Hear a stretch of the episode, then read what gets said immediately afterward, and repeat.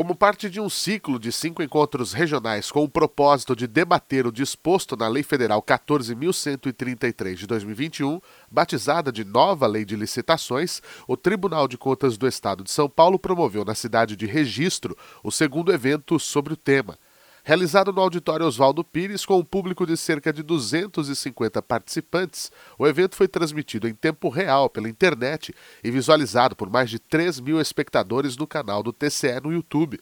A capacitação contou com a presença do presidente do tribunal, conselheiro Dimas Ramalho, que deu as boas-vindas ao público e falou sobre a importância do caráter de orientação da Corte de Contas como forma de capacitar e evitar que os jurisdicionados cometam possíveis irregularidades na administração pública.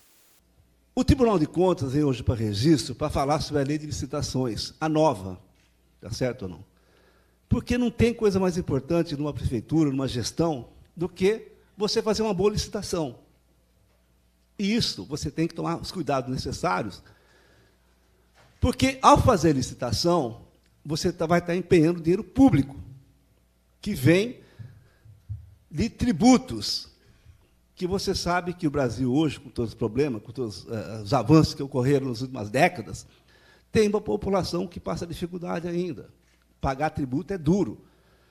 Então você tem que pegar o dinheiro público e cuidar melhor do que você cuida do dinheiro privado, porque não é teu. Está certo ou não? Então, ao fazer licitação, tomar cuidado, prestar atenção. Até porque nós saberemos se não foi feito certo. Direcionado a gestores públicos, servidores interessados em geral, a capacitação teve como palestrantes o chefe técnico da fiscalização, Alexandre Violato Peyer, e os assessores técnicos Rafael Issa e Marcos Augusto Gomes Cerávolo. Nas palestras, além de discorrer sobre os impactos da nova legislação, os orientadores focaram em temas específicos, como os aspectos orçamentários da licitação e dos contratos, a fase de habilitação dos processos licitatórios, sistema de registro de preços e pregão. A íntegra do encontro está disponível para acesso em nosso canal no YouTube.